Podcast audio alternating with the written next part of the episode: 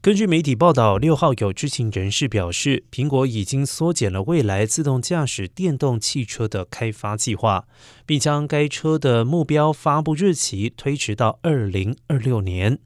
苹果公司的汽车研发项目名称为“泰坦计划”，而该项目在二零一四年首次启动，多年来一直进展坎坷。知情人士告诉媒体，苹果现正采取一个不那么雄心勃勃的设计方案，目标车型将拥有方向盘和踏板，并且只在高速公路上支持全自动驾驶功能。苹果还计划开发一种车辆，让司机可以在高速公路上做别的事情，同时能够有充足的时间收到警报，以便切换到手动控制。